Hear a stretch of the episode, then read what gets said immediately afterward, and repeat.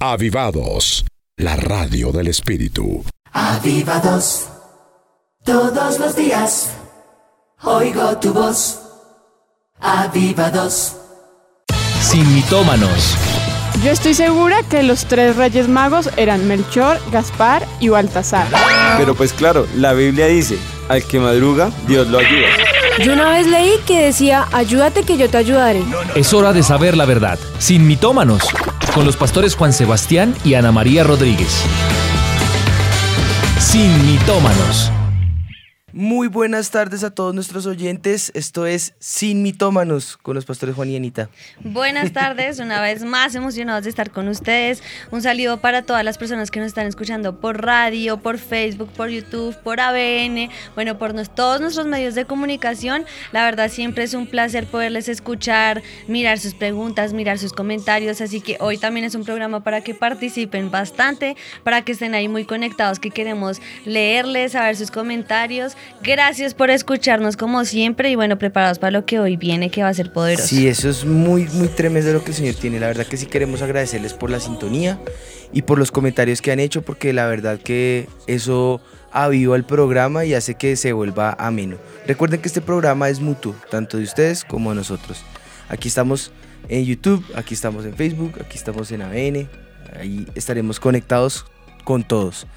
Eh, bueno, les voy a hablar un poco del abrebocas. Un inicio nomás como para que se den cuenta cuál va a ser el programa de hoy. Es muy importante. Yo sé que todos nosotros tenemos eh, cambios que debemos hacer y este programa va a estar enfocado en ese, en ese rumbo, en ese cambio de dirección, ese cambio de destino que nosotros tenemos que tener y, y pues que la verdad no siempre es fácil los cambios. Y la pregunta es ¿cómo, cómo hacemos esos cambios en nuestras vidas. Bueno, hay que tomar decisiones y decisiones trascendentales, decisiones fuertes, decisiones serias, pero a través de la palabra de Dios, a través de la guía del Espíritu de Dios en nuestras vidas y a través de una buena decisión, decidirnos por el bien, el Señor nos va a ayudar para que podamos hacer estos cambios y nos podamos confrontar, para que al final lo que tomemos seguro, seguro, seguro sea de bendición para nosotros. Así es, la verdad queremos pedirles disculpas de antemano porque si este programa, si ustedes creen que tienen disculpo. todo, la- en todo en su vida perfecto, no tienen que cambiar absolutamente nada, pues tranquilos que este programa no es para ustedes. Pero si creen que necesitan cambios, que necesitan que hagamos cosas diferentes como nosotros, entonces ahí sí conéctense y llamen a otros que creen que tienen que cambiar cosas en su vida porque entonces este programa sí es para ustedes. Exactamente. pues bueno, hay cosas que debemos cambiar y, y no puede ser que, que dejemos pasar el tiempo y, y no, no caigamos en cuenta de los errores que tal vez cometemos. Bueno, pues ¿qué les parece si comenzamos con el pie derecho? Así es. Empecemos por pedirle al Señor que Él traiga la presencia sobre su presencia sobre nosotros. Pues nos ayude hoy que es un día de cambios y cambios drásticos que tenemos que tomar eh, o que tenemos que hacer. Y, eh, y le pedimos que nos dé esa dirección para que a través de lo que leamos en la palabra y lo que vayamos diciendo podamos eh, hacer cambios en nuestras vidas. Pues bueno, Padre, nosotros presentamos este momento delante de ti, Señor. Yo presento a los oyentes, a todos los que están sintonizados, los que están conectados por ABN, por internet, por Avivados, Señor. Y te pido, Espíritu de Dios, que tú hables a nuestro corazón, Señor. Hables a nuestro ser, Señor, y nos ayudes para tomar estas decisiones que debemos tomar hoy, Señor, y que los podamos tomar con toda radicalidad, Señor. Te damos gracias por este tiempo. Clamamos, Espíritu de Dios, que tu presencia nos ayude a derribar toda mentira, todo mito que Satanás quiere poner en nuestra mente y nuestro corazón y podamos desvirtuar aquí a Satanás, Señor, a través del poder de tu palabra, Señor, y de tu verdad. Te damos gracias en Cristo Jesús. Amén, Amén. y amén. Amén. Bueno, si estamos listos, yo quiero que abramos nuestras Biblias allí en el Evangelio de Mateo, en el capítulo 7, y vamos a leer del 15 al 20. Eh, ahí el Señor Jesús les está hablando cuál es el fruto que nosotros tenemos que dar y de qué forma la gente nos puede conocer a nosotros. Si estás listo, prepara allí tu café de sin mitómanos, publicidad política prepagada. Y bueno, si quieres anotar, si quieres tener allí tus apuntes, quiero que estés muy pendiente porque recuerda, el quiz va a ser al final en el recreo, pero va a ser muy importante que puedas estar conectado con lo que vamos a estar hablando para que eso te ayude para el quiz. Dice la palabra del Señor, Mateo 7, 15. Guardaos de los falsos profetas que vienen a vosotros con vestidos de ovejas, pero por dentro son lobos rapaces. Por sus frutos los conoceréis. ¿Acaso se recogen uvas de los espinos o higos de los abrojos? Así todo buen árbol da buenos frutos, pero el árbol malo da frutos malos. No puede el buen árbol dar malos frutos, ni el, ni el árbol malo dar frutos buenos. Todo árbol que no da buen fruto es cortado y echado en el fuego. Así que por sus frutos los conoceréis. Todo lo que nosotros vamos a estar hablando hoy es reflejo de las decisiones que todos tenemos que empezar a tomar. Y todos tenemos cosas en nuestras vidas que queremos cambiar, pero que en realidad nunca estamos satisfechos con lo que somos o con lo que tenemos. El que es gordo quiere ser flaco, el que es flaco quiere ser gordo, el que El es crespo quiere quiere ser liso. liso. Exacto, todos, todos tienen, tienen inconformidad con lo que Dios les ha dado, ¿no? Y, y- y bueno, es, es un buen propósito que al comenzar cada año nosotros tomemos decisiones de cambios. No sé si ustedes se han dado cuenta, pero inicia enero y ya uno está empezando co- con una lista, por lo menos en la cabeza, no que la haga. Pero todo el mundo tiene en mente este año voy a hacer estas cosas, me voy a proponer esto, voy a propósitos para, para ese año. Y todos trazamos esos lineamientos y tomamos esas decisiones porque creemos que son importantes para nuestra vida. Por ejemplo, decisiones relacionadas con nuestra salud, decisiones relacionadas con esa vida laboral, decisiones relacionadas con nuestra vida sentimental, decisiones eh, relacionadas con nuestra familia, decisiones relacionadas con el trabajo, bueno, con tantas cosas que, que la verdad eh, todas nos llevan para, para generar cambios en nuestras vidas, ¿no? Sí, yo creo que lo que tú decías en la Biblia es esencial. El, el árbol que da buen fruto, o sea, por los frutos nos van a conocer y eso es lo que queremos tratar hoy. Por eso quiero que escuchemos primero. El mito del día.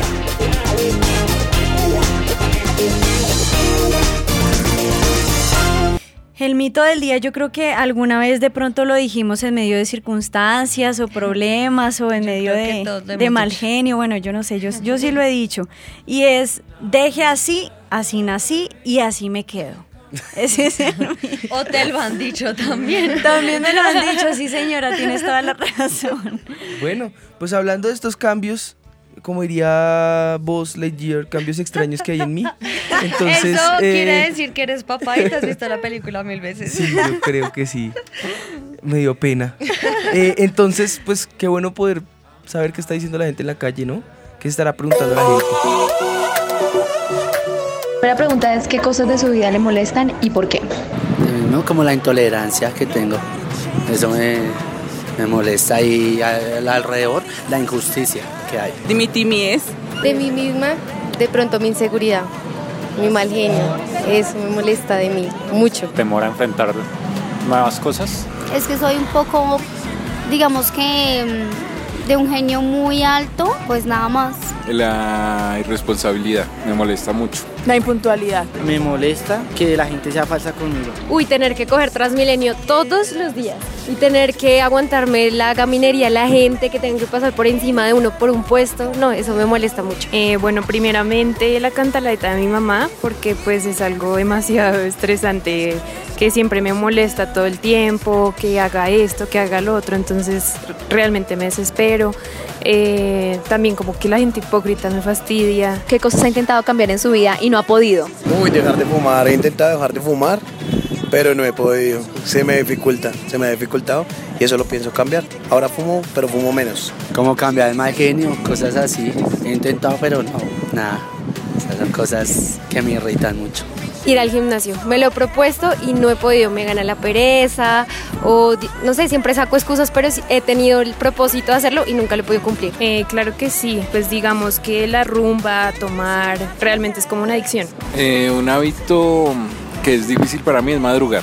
Es muy complicado. He intentado madrugar más de lo que ya lo hago, pero no, es difícil. Sí, el tema de, de ser un poquito intensa. Lo he intentado cambiar, pero no he podido. Bueno, las cosas que he intentado cambiar es eso, mi, mi mal genio.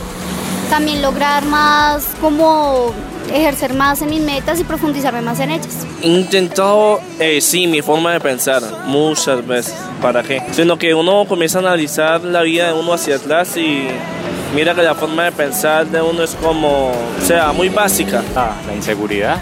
No puedo porque a veces, eh, no sé, me siento cohibido respecto a lo que puedo y no puedo hacer. Mi grosería. Cualquier cosa que tenga un problema, si sea con mi esposo, yo soy muy grosera. Trato de cambiar, pero no, no puedo. No sé.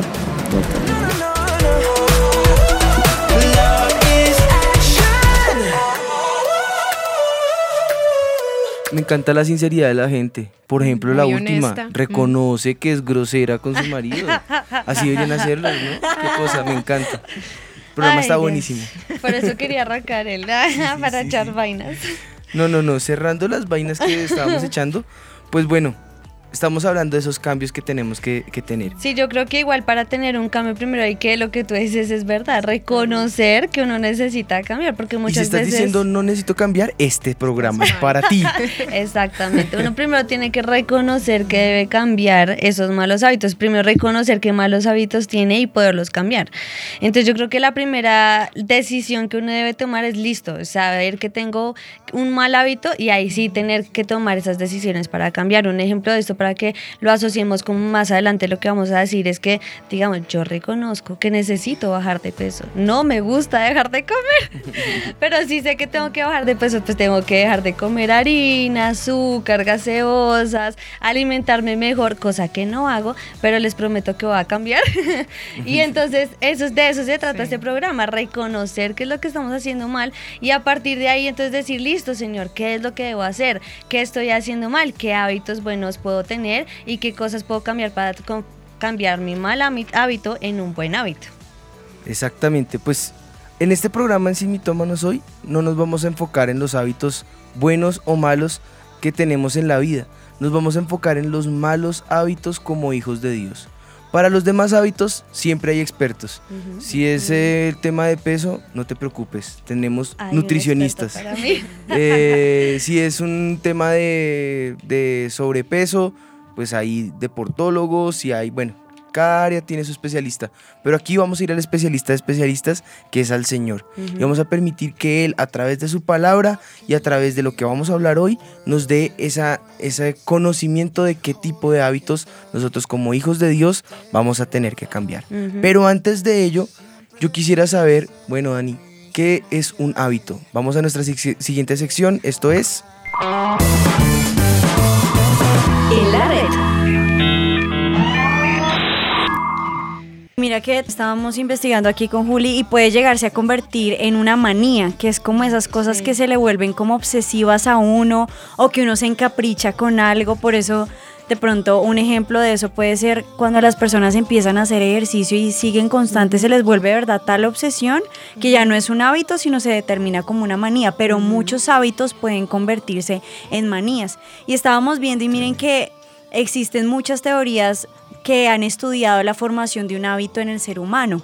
Y esas teorías dicen que las neuronas, las nuevas neuronas del cerebro tardan entre 21 y, 60 y y 66 días para que algo se convierta en hábito.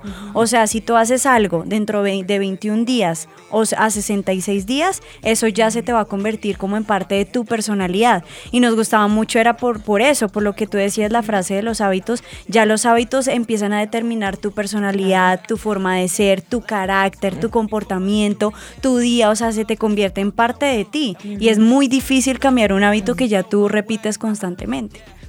Tremendo, ¿no? Me encanta de todo esto que estás diciendo, que algo que es importante identificar es que hay costumbres y hay hábitos. Una costumbre hacia un pueblo, pero ese pueblo que tiene esas costumbres empezó por hábitos. Y esos hábitos se volvieron costumbres y ya son parte de ellos.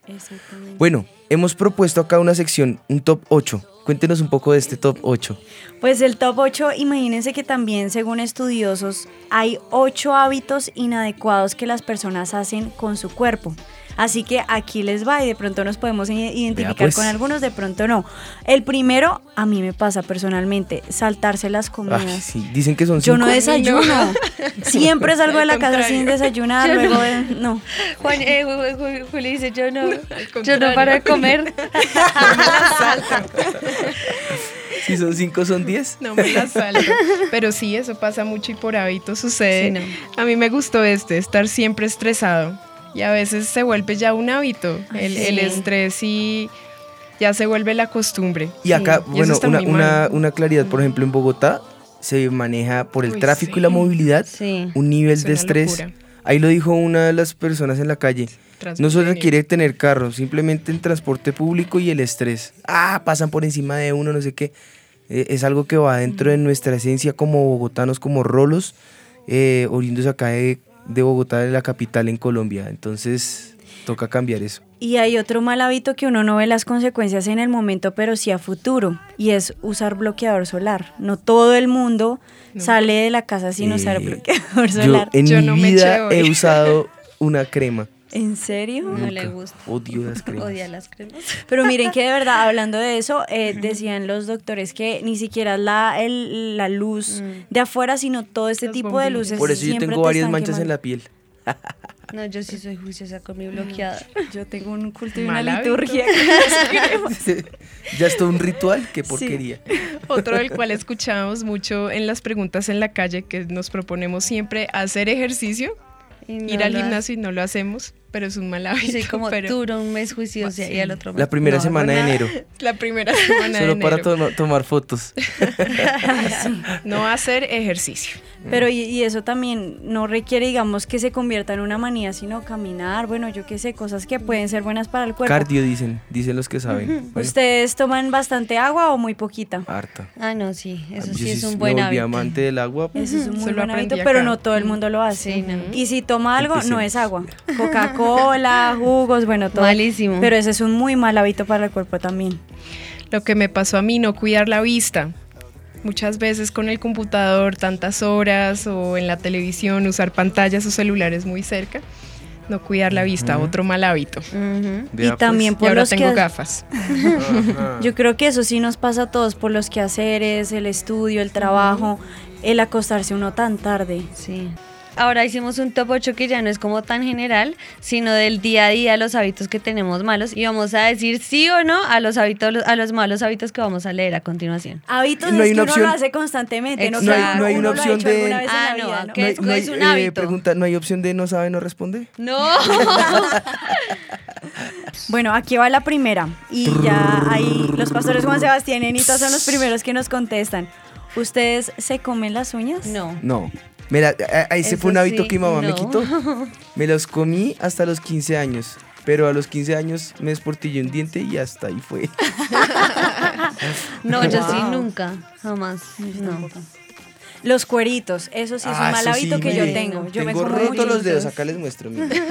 Sí, yo Ahí sí me están diciendo, ahí están participando. A ver, Marta Gutiérrez, no. Recuerden que el, enfoque del programa va a ser para las costumbres eh, Sí, como dando creyentes, un- pero es una- un relax. Sí. previo. Adriana, no. Karen, no. Bueno, todos dijeron que no. Ay, no hay uno que diga así.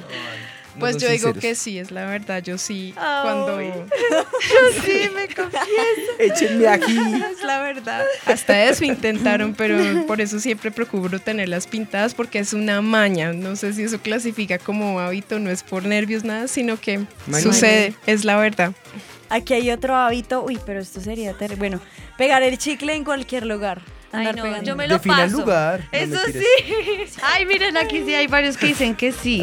Luz Valbuena. Bueno, honestos. Oscar dice que sí. Julián. también. bueno, yo no los pego, pero sí me los paso. O sea, eso sí. Qué no, asco, sí, baby, yo me yo no los paso. sabía. Mira, Adriana López, mi esposo, sí, qué horror. Pobrecito. Gracias, Adriana. Y aquí todos están diciendo la mayoría que sí, mira. Oh, Está mira Kleiner sí. Solano, dice sí. Ay, mira, Luz dice, en la iglesia me da pena pegarlo. o sea, Pero lo en la iglesia. Pues no, yo sé que sí lo hacen porque mi primera labor, yo le he dicho acá varias ¿Sí? veces, era darle la vuelta a las sillas, sacar mi espatulita pequeña y quite todos los chicles de las sillas. Bueno, me pido el siguiente, comer con la boca abierta. No, eso sí, no, nunca. No, yo espero Y que yo no. soy como Noah con Noah y como cierra la boca, Sí, cierra claro. la boca.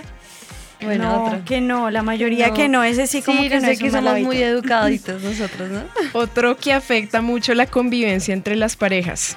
Dejar la toalla mojada encima de la cama. Ay, no, eso lo No. odio con toda mi No, alma. Sí, no. Ah, claro, No. no. pasa conmigo, sino que he escuchado muchas personas Tenemos que se a los pelean por eso. acá con deseos de participar. Ay, Dios. Bueno, aquí Otro, están otro. diciendo ver, que ¿qué no, la mayoría no deja esa no. toalla mojada. Igual por redes. Aquí Adrianita lanzó a, a su esposo al ruedo. Dijo que sí, el esposo sí. Lo está echando al ruedo en todo. Este yo creo que ahí sí caemos muchos. Tirar basura a la calle. Pero como así que todos los esposos. No, ella, está lanzando al ruedo a su esposo. Ah. Dije. Ah. Eh, tirar basura a la calle. Bueno, yo lo hacía, pero ya no, ya soy como consciente del daño que le hago Es que yo soy muy ecológico. Sí, no, Entonces, Yo las pocas veces pienso, si es biodegradable, sí. Ah, bueno, si haces sí. una pepa de un durazno, yo, ay, que no, crezca. Basura, basura, no, Que crezca. ya no. Tal, claro. Que crezca. De pronto sale el arbolito, ¿no? no. Pero por supuesto Sí, lo que pasa es que lo botó al asfalto. No. Y ahí no va a crecer ni en, ni en trillón de años. Sí, no, bueno, no. Y qué tristeza, Jamás, porque de verdad el de, de lo de la basura, la mayoría por aquí está diciendo sí. ¿Por Twitter? Por WhatsApp, ya ah, ya llegó. funciona. Ah, bueno, para todos que sepan Ah, que ya está funcionando WhatsApp. Por Escriban. Facebook dicen jamás. Sí, No, no, no, no, no. Todos dicen que no. Y Pues acá muy dice, lo hice por un tiempo, pero lo cambié para aportar algo al ambiente, Sí, dice exacto. Jonathan. Ah, qué tal. Bueno, siguiente. Miren este, no cerrar bien la llave del lavamanos.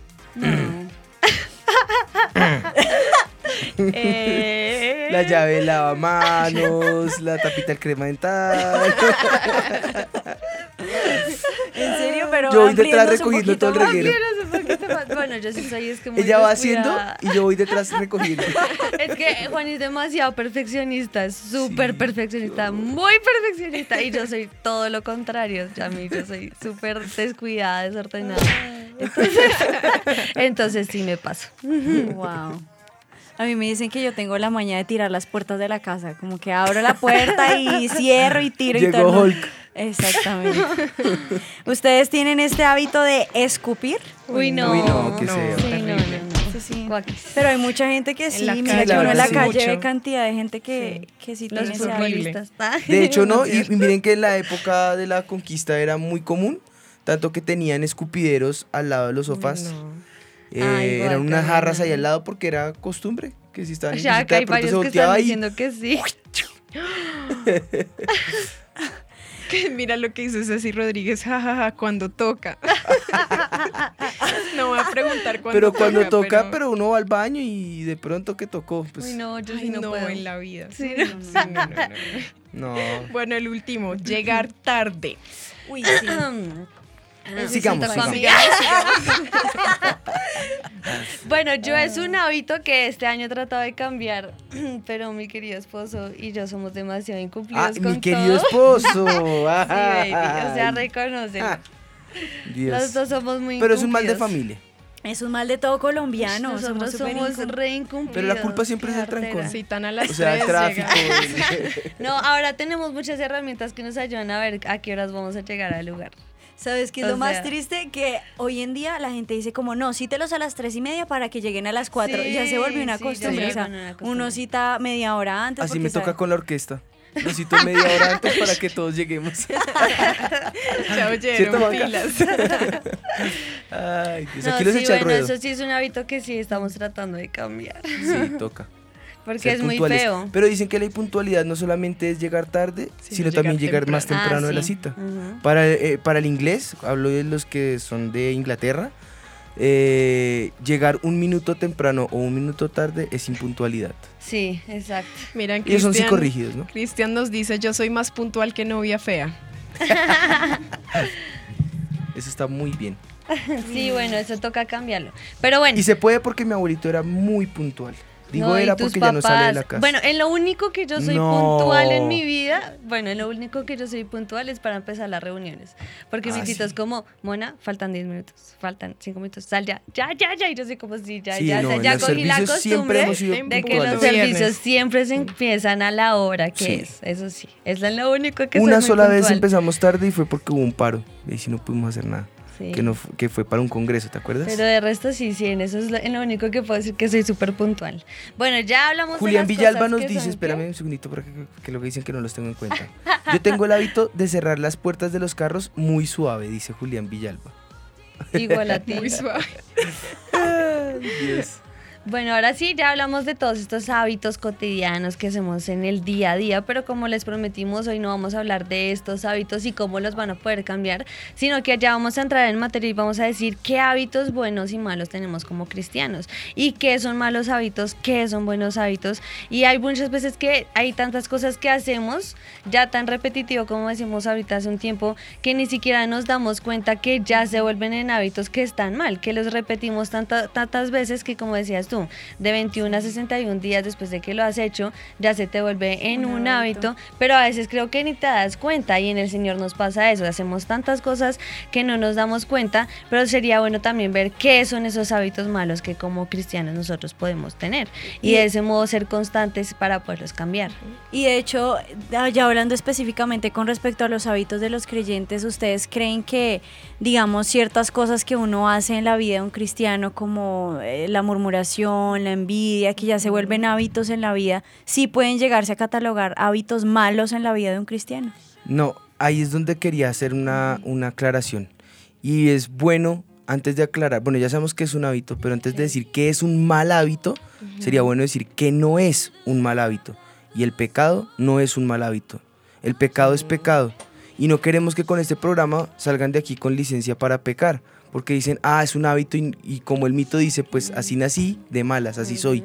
Y resulta que continuar con el pecado te puede quitar tu salvación, te puede hacer perder eh, esa preciosa salvación. Isaías 59 dice, pero vuestras iniquidades han hecho separación entre vosotros y vuestro Dios, y vuestros pecados le han hecho esconder su rostro de vosotros para no escucharos. O sea, el pecado es, eh, es pecado, pare de contar, ese no es un hábito ni es una costumbre, no, es pecado, es parte de la concupiscencia del hombre y ese hay que atarlo, a ese hay que huir, hay que sacarlo de nuestras vidas porque si no... eh, nos va a destruir y nos va a alcanzar, nos va a separar de Dios y va a causar que Dios no escuche nuestras plegarias. Entonces, pues va a ser nuestra, nuestra destrucción. Así que, primero que queremos decir es pecado es pecado, un mal hábito no es el pecado, el pecado simplemente es pecado. Y luego entonces poder eh, empezar a, a sacar esa lista de lo que es pecado. Por ejemplo, eh, la envidia, los celos, la malicia, la murmuración, las mentiras, las críticas contra otros, el egoísmo, la impaciencia, las disputas, el tener muchas, eh, bueno, también hay otras que, que son como comer excesivamente, la Biblia llama eso glotonería. Eh, gastar el dinero, eso acá lo enseñamos y es mala mayordomía de los bienes, de todo, de los del dinero, de todo. Eh, de nuestro cuerpo también en, en el caso de la glotonería, ¿no? Eh, eh, otra cosa, bueno, leer o ver pornografía, trabajar en exceso, estos son workaholics, eh, y, y, pues obviamente suplir el tiempo familiar por el trabajo, ¿no? no bueno, las fantasías o los pensamientos malos, la masturbación, la maledicencia, todos estos son pecados. Y estos no los vamos a catalogar dentro de la lista de malos hábitos. Es pecado y el pecado hay que arrancarlo de, nuestra, de nuestro corazón y hay que pedirle al Espíritu de Dios que nos ayude para combatir con el pecado, para poderlo confrontar cuando venga la tentación, huir y bueno, ahorita más adelante vamos a hablar de ello. Pero por ahora hay que catalogar al pecado como pecado. Entonces ya sabemos lo que no es. porque no hablamos de lo que sí es un mal hábito? Un mal hábito, o bueno, ¿a qué nos referimos nosotros con esos malos hábitos? No son pecados como tal, son asuntos eh, que nos alejan o distan nuestra relación con el Señor y obviamente nos alejan de todas las bendiciones, pero que no son pecado. ¿A qué cosa nos referimos? Tenemos el hábito, por ejemplo, el mal hábito de no orar. El mal hábito, bueno, en vez de orar, eh, suplir eh, ese momento de oración por televisión, por pasar horas frente a la pantalla, eh, no sé, por estar más con nuestros amigos, eh, por estar más en los planes, por pasar cualquier tipo de tiempo de calidad con otra eh, circunstancia totalmente ajena al Señor. suplir el tiempo devocional, el tiempo de intimidad con el Señor por, por otras cosas, sin importar, llámese como se llame, eh, fútbol, los amigos, la televisión, la pantalla, eh, las redes, el Instagram, el Internet, bueno, todo esto. Eh, no estudiar la palabra de Dios. Y en vez de eso, eh, nos perdemos de poder disfrutar eso- esos, esas riquezas, esos valores, esos principios, lo que Dios tiene para nosotros que ayuda a edificar nuestra fe cada vez que leemos la palabra de Dios. Y nuevamente suplirlo por redes sociales, por el WhatsApp, no sé, pero hay estudios que dicen que el celular está quitándole al ser humano cualquier cantidad de tiempo. Y la excusa de que, ah, es que yo tengo la Biblia acá en el celular, es mentira. Es la verdad, toda la tecnología, todo lo que uno puede incluir dentro del celular, lo que nos quita todo el tiempo. Por ejemplo, si pasáramos una cámara, veríamos acá a estas tres muchachas en la gran pantalla, totalmente perdidas. Estamos participando Eh, sí, sigan participando. Eh, entonces, todo esto son malos hábitos. Pero hay más. No ir a la iglesia, no congregarse, eh, no pasar eh, tiempo con nuestra familia. Y eh, suplimos ese tiempo familiar que podemos disfrutar los domingos acá en la iglesia. Yo qué sé, por dormir más. Acá en Bogotá tenemos la, no sé si catalogarlo como una bendición o lo que sea, pero Ah. salir a, a la ciclovía. Y entonces, no, que es que vamos a compartir y vamos a hacer y todo, Ah, buscando la excusa para no, para no venir a la iglesia, para no congregarse, que ese es un, un muy mal hábito. Eh, bueno, tal vez otros dicen, yo no tengo ese hábito de no congregarme, pero tal vez tengas otro hábito, no diezmar, no ofrendar. Y eso es catalogado como robar a Dios y ahorita más adelante hablaremos de eso. Eh, el hábito de no adorar al Señor, el hábito de, no sé, cambiar todo lo que nosotros podemos hacer, de pasar con el Señor, de dis- disfrutar con el Señor por cualquier otro tipo de circunstancias. No, no hacer votos en el altar eh, cuando tenemos esas dificultades. Ese es un mal hábito, porque empiezan a cuestionar en su cabeza qué va primero, tercero, bueno, todo esto. Y todo esto lo único que hace es robarnos la bendición o separarnos de esa bendición. Sí, pueda que no sea pecado. Sí, ciertamente pues no, no te vas a condenar por no orar. Ciertamente no te vas a condenar por no diezmar. Ciertamente no te vas a condenar por no leer la Biblia. Pero Pero vas a te tener la bendición. ¿No? Hay consecuencias. Toda decisión que el hombre toma o lo dista o lo acerca a Dios. Exactamente. Y yo creo que muchos de los que nos están escuchando tal vez están pensando como lo que hablamos en el mito del día. He intentado muchas veces dejar estos malos hábitos, pero no he podido. Entonces, sabe que ya dejé así, yo soy así, así nací, Yo así soy me así. quedo. Para- Pero pues esa no es la solución, la solución es como decir, bueno, tengo malos hábitos, entonces deje así porque ya no hay nada que hacer. Yo creo que este es un programa para valientes que aceptan el reto y dicen, hoy reconozco mis malos hábitos, hoy entonces decido ser, tomar esa valentía y en el Señor, porque yo sé que el Señor te va a ayudar a cambiar esos hábitos si te lo propones, en el Señor cambiar esa decisión y así poder cosechar esos beneficios que va a traer consigo el tener esos buenos hábitos. Como tú decías, tal vez no nos vamos a condenar por todas las cosas que nos mencionabas ahorita, pero yo sí creo que esos malos hábitos comienzan a alejarnos y alejarnos y alejarnos de Dios cada vez más, tanto que llega el punto en que se va a convertir en...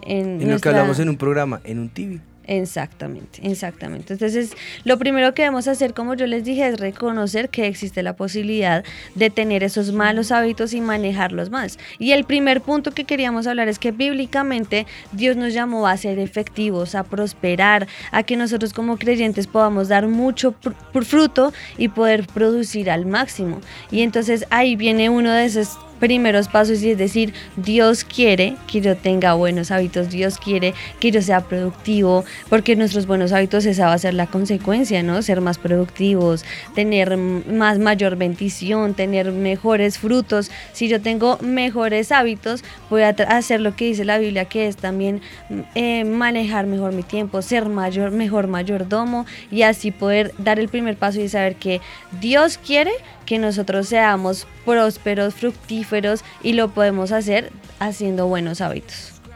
Pues sí, me encanta esto. Tenemos 20 minutos para avanzar con el top 8 que hemos propuesto para este momento. Entonces, vamos a hacer lo siguiente. Primero, ya sabemos que no es un mal hábito, no es pecado. El pecado es pecado, pare de contar.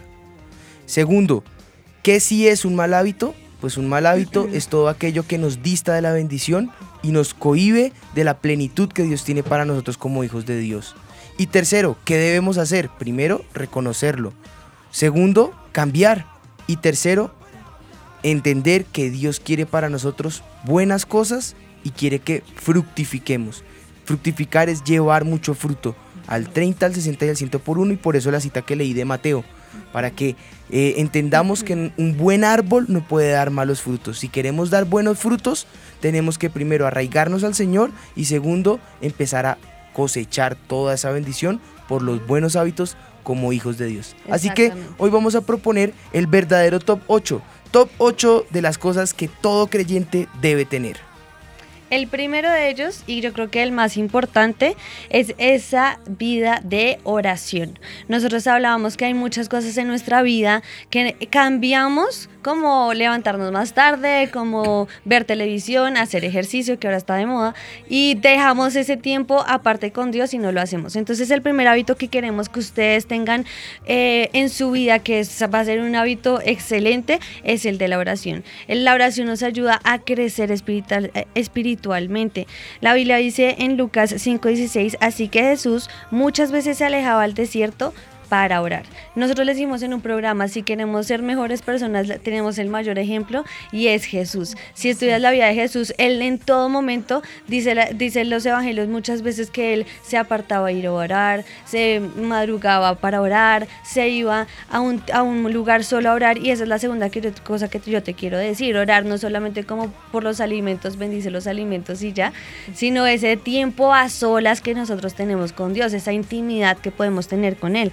En Mateo 6:6 dice, mas tú cuando ores, entra en tu aposento y cerrada la puerta, ora a tu Padre que está en secreto. Y tu Padre que ve en lo secreto te recompensará en público. Si tú entras a tu aposento, cierras la puerta y tienes esa vida de oración que simplemente es hablar con Dios y tú le hablas todos los días, entonces vas a tener esa vida próspera porque Él dice que Él te ve en lo secreto y te va a recompensar en público. Y este va ligado con nuestro segundo eh, top. Eh, el top número que si cuenta regresiva sería que el 7? No, no es cuenta regresiva. no, no, no, bueno, el segundo. Nuestro top 2 es estudiar y meditar la palabra de Dios.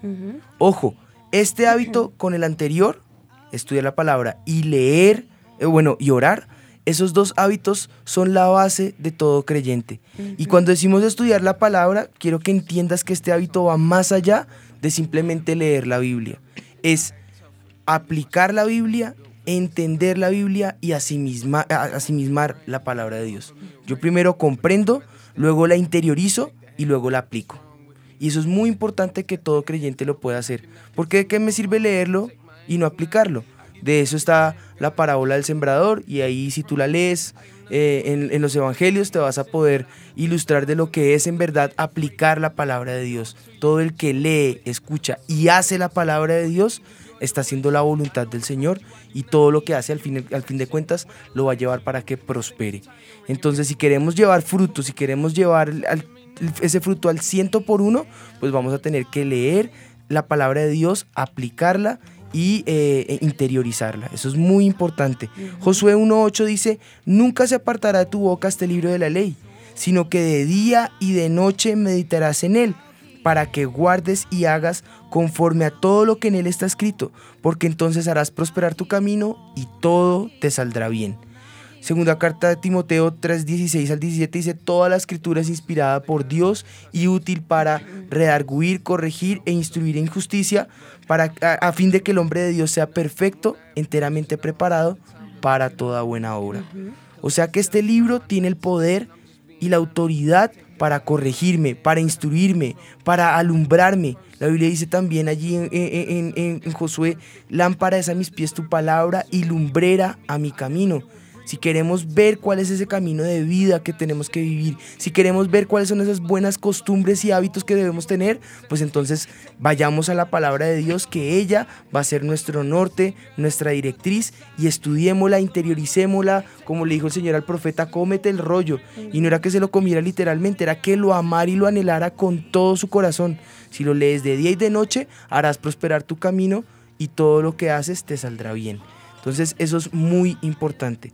Y, y por otra parte, de una vez quiero aprovechar estos dos top, el 1 y el 2, para aclarar, porque ese tiempo eh, con el Señor no puede ser cualquier tiempo, no puede ser como alguna vez algún pastor dijo, que es mientras saco al perro a pasear, a orinar o a hacer de- eh, del cuerpo allí.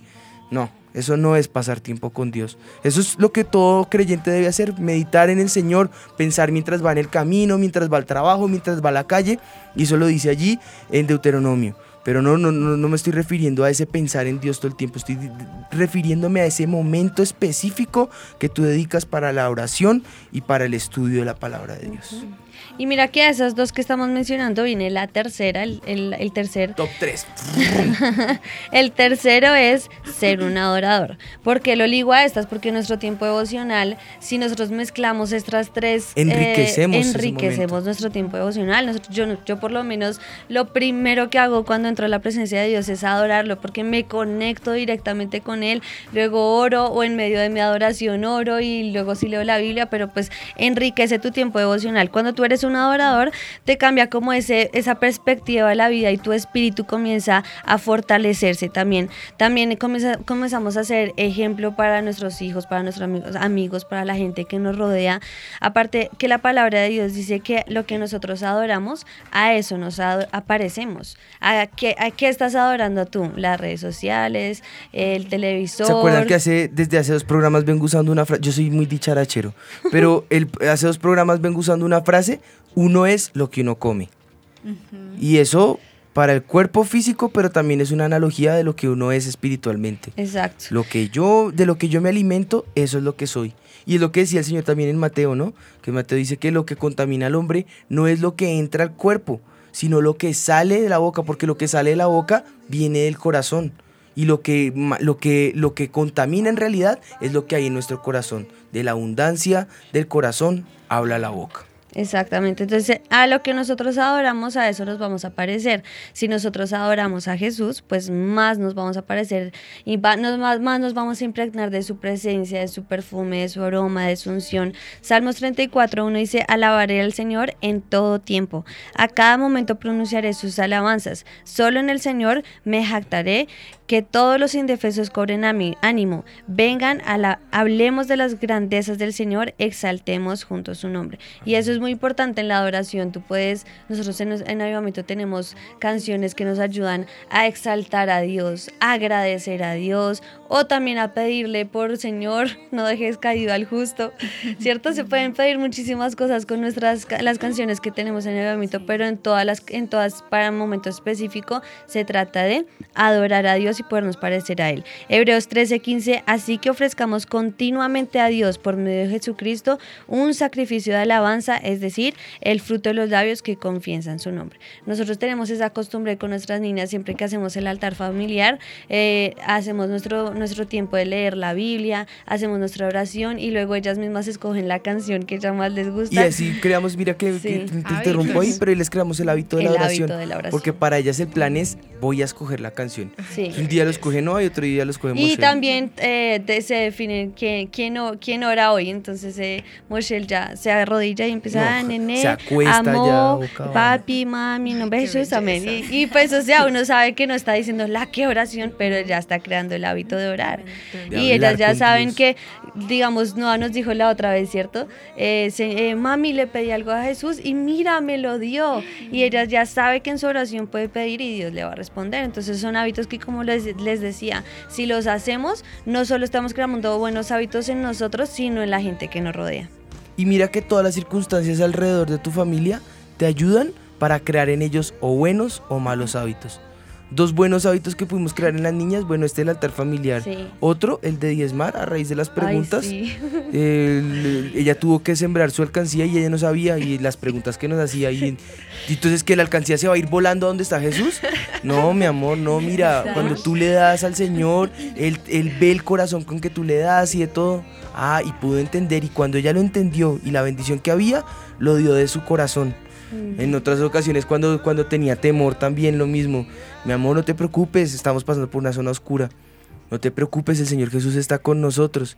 ¿Dónde tú lo ves? Él está allá en el cielo. Y poderle explicar en ese momento dónde está Jesús, que Él habita dentro de nosotros, que aunque no lo vemos, lo podemos sentir. Son cosas que generan en ellos el hábito de entender que Él está con nosotros, aunque nuestros ojos físicos no lo puedan ver. Un buen hábito que se le pudo crear. Claro, yo le dije, oramos, y después de que oremos tú me dices si puedes sentirlo o no. Y después de que oramos dijo, uy, sí, papi, ya me siento bien. Dijo, es, es el Señor Jesús que está acá con nosotros. Todo eso son cosas que si no eh, interiorizamos en nuestros hijos, en nuestra familia, en, en nuestra casa, en nosotros mismos, simplemente vamos a perder esos hábitos y obviamente con ellos pues las buenas costumbres. Y como ya es un hábito en ellas, digamos, uno es como hacer rápido porque mañana hay que madrugar y eres como, no hicimos el altar, mami. Y ellos mismos son los que le dicen a uno, ya crearon el hábito. O bueno, hoy solo leemos la Biblia y oramos, ay, pero no hemos hecho- eh, adorado a Jesús. Ellas mismas ya crearon el hábito. Exactamente, entonces es crear el hábito en los demás. Aquí hay un caso de una familia, una señora que nos estaba escribiendo a través de WhatsApp y nos contaba que es madre, cabeza de familia y tiene tres hijitos, la menor tiene un año. Ella dice, tengo muchas responsabilidades con ellos y el tiempo para estudiar la Biblia es muy poco. Cuando hago devocional, la mayoría de veces me toca llevar a mi bebé, me interrumpe mucho y realmente para mí ha sido difícil mantener ese hábito de tener mi comunión con Dios. ¿Yo cómo puedo hacer para mejorar ese hábito? Yo La creo que también, mucho. sí, o sea, a nosotros nos pasa todo el tiempo, pero también eh, las niñas han entendido que en esos momentos en el que nosotros estamos con el Señor, ellas también tienen el hábito de respetar nuestro tiempo con Dios. Porque ellas saben que ellas pueden estar por ahí, yo las puedo ver, yo puedo ver qué están haciendo, pero ellas saben que si yo estoy leyendo mi Biblia, ellas, a menos de que sea algo urgente, no me interrumpen porque yo estoy en mi tiempo con Dios. También es un hábito que ellas tienen que tener de respetar, de respetar ese tiempo que uno tiene con Dios. Y si no, también hay otro instrumento que es la varita. Una vez, claro, tú le puedes decir con, con amor, mi amor, estoy en eso. Y siguen, y hay veces que es como, como si fuera que su- sincronizado. ¿Saben qué vamos ahora? Y empieza la pataleta y esto. No, pues ahí tú Claro, le, porque también le es ahí con amor. También robándole el tiempo a uno con Dios. Entonces Y otro, que- otro, otro caso que yo pude encontrar de solución para esto fue buscar un horario que no afecte el tiempo con mi familia. Porque pues si vas a irte a orar en el momento en que ellas saben que es el momento de ellas, pues Sí, digo ellas porque yo tengo hijas madrugo de ellos. porque sé que están durmiendo y lo hago cuando ellas están A mí durmiendo. me encanta, eh, claro, en la mañana pues tengo un- mi tiempo como de devocional, pero es breve, pero a mí me encanta más trasnochar. Y, y es parte, no sé si sea bueno o mal hábito, no sé, pero, pero bueno, sé que es un tiempo que esas horas, y lo importante es que ese tiempo no me lo cambie por nada, que eso es lo más importante aquí. Exacto. Top 4. Dice, predicar la palabra de Dios. Y esto lleva a otro mito.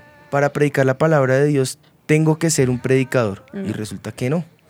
No. El predicador nos aplica la palabra que, que el Señor está, está trayendo y emplea el, el, eh, la, la ciencia de la predicación como lo es la exposición de la palabra de Dios. Pero para predicar la palabra de Dios yo no, no necesito ser un predicador, porque es el mandato de todo creyente.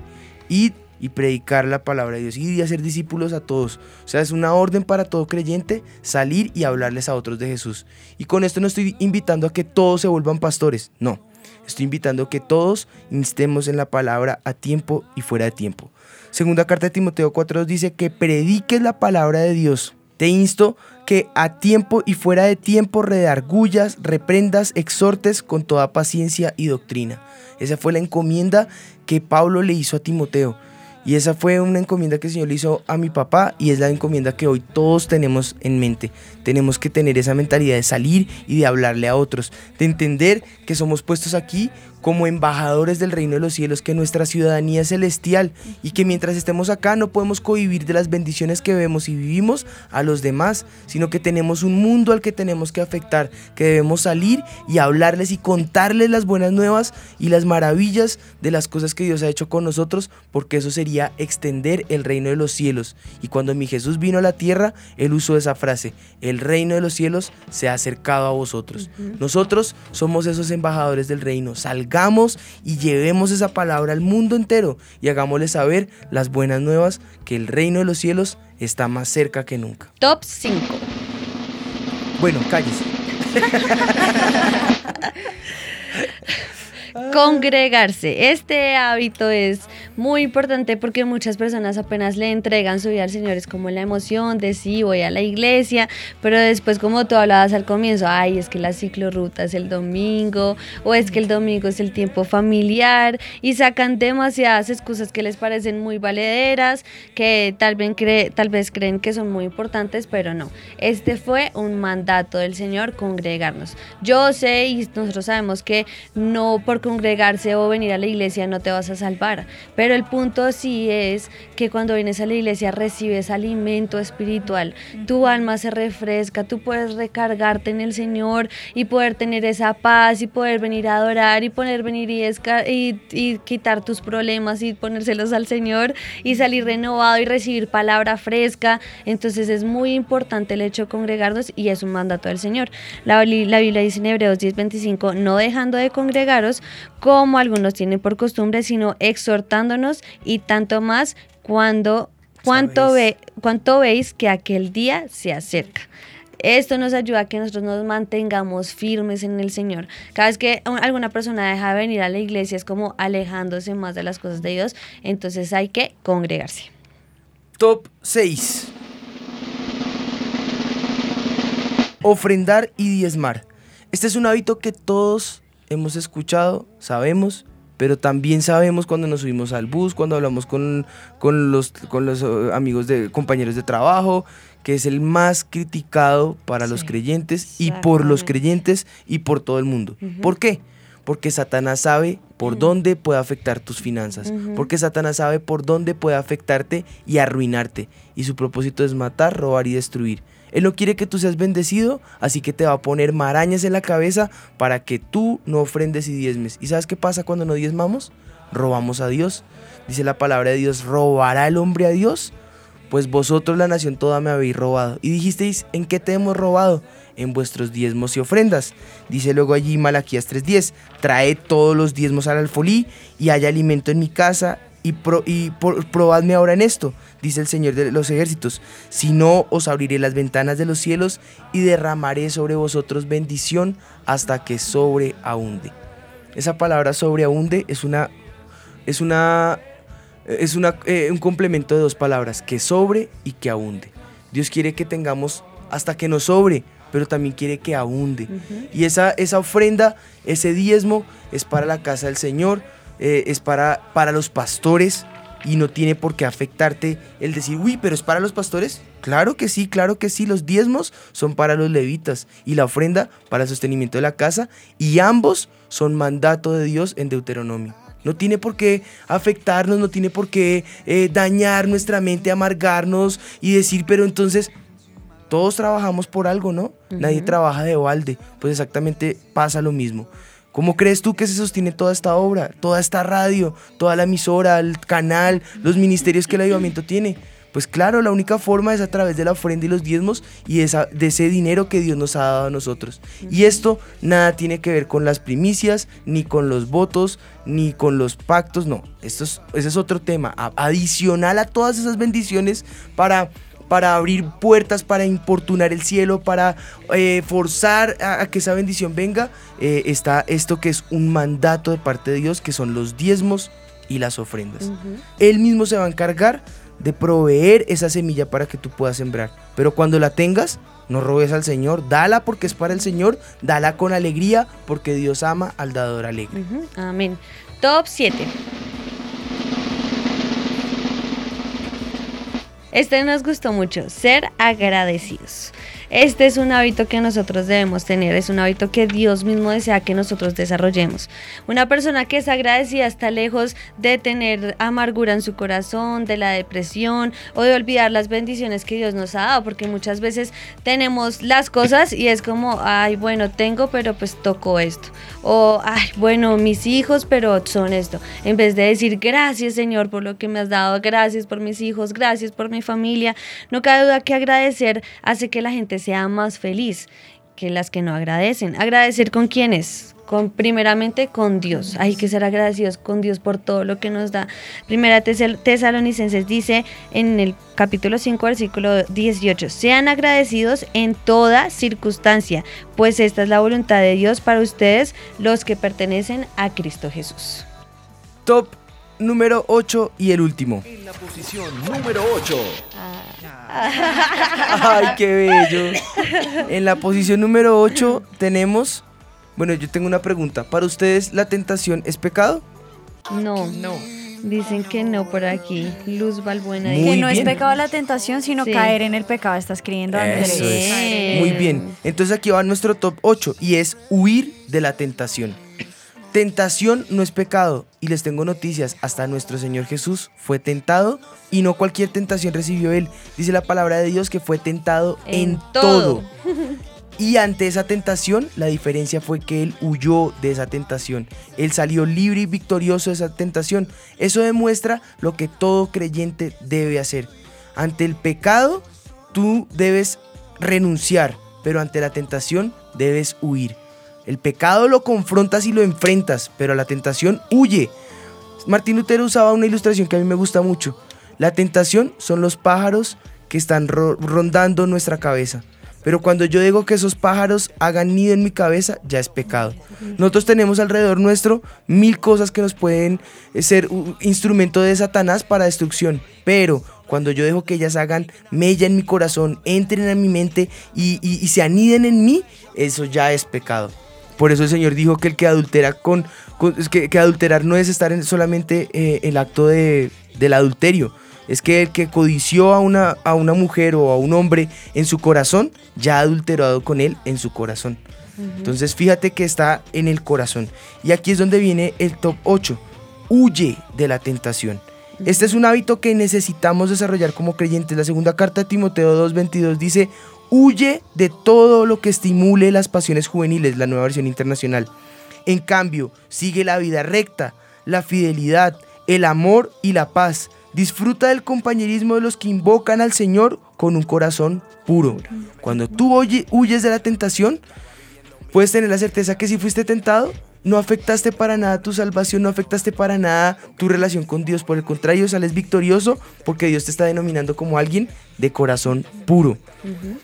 Bueno, vale la pena aclarar que cuando decimos pasiones juveniles, eh, el apóstol allí se está refiriendo a esos deseos pecaminosos de la carne. Todo lo que, todo ese deseo que te, que te lleva a, ese, a esa esencia pecaminosa, esas son las pasiones juveniles, de ellas huye.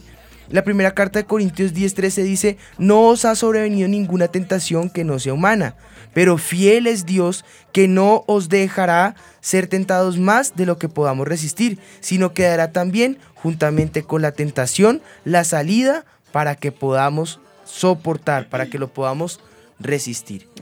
Recuerdo de todo este top 8, les recuerdo que estos hábitos no te van a quitar la salvación, pero sí van a robar tu bendición y sí te pueden llegar a separar totalmente de Dios, te pueden enfriar y te puede llevar a ese camino de perdición.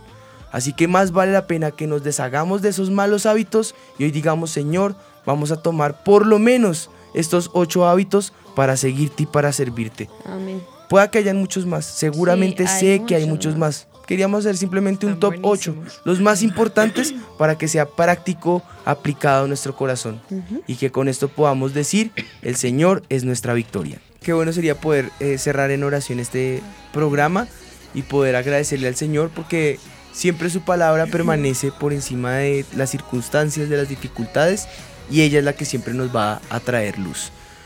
Padre, te damos gracias por este tiempo, gracias porque pudimos disfrutar y conocerte a través de todo lo que hablamos hoy, Señor. Ayúdanos para que podamos hacer de, de seguirte a ti, de la vida que vivimos como hijos de Dios, el mejor hábito, Señor. Estar contigo, compartir contigo, adorarte, agradecerte, huir de la tentación, ofrendar y diezmar. Bueno, y todos los ocho eh, puntos que dimos de buenos hábitos y tal vez muchos más, Señor. Pero que nos ayude, Señor, para que con ello podamos vencer la tentación, podamos ser libres y podamos siempre huir del pecado, Señor. Te, lo, te agradecemos por ese tiempo, te agradecemos por la palabra que nos has dado, gracias porque cada uno de los que se conectaron, que participaron, Señor, todos fuimos edificados, Señor. Yo bendigo la audiencia, bendigo los oyentes, bendigo los que están allí sintonizados y te pido que este programa sea de bendición y alcance a muchos, Señor, que se han perdido. En el nombre de Jesús te damos gracias. Amén y amén. Amén. Bueno, Dios los bendiga. Esto fue Sin Mitómanos. Dios los Dios los bendiga. bendiga. Sin mitómanos. Yo estoy segura que los tres reyes magos eran Melchor, Gaspar y Baltasar. Pero pues claro, la Biblia dice, al que madruga, Dios lo ayuda. Yo una vez leí que decía, ayúdate que yo te ayudaré. Es hora de saber la verdad. Sin mitómanos. Con los pastores Juan Sebastián y Ana María Rodríguez. Sin mitómanos.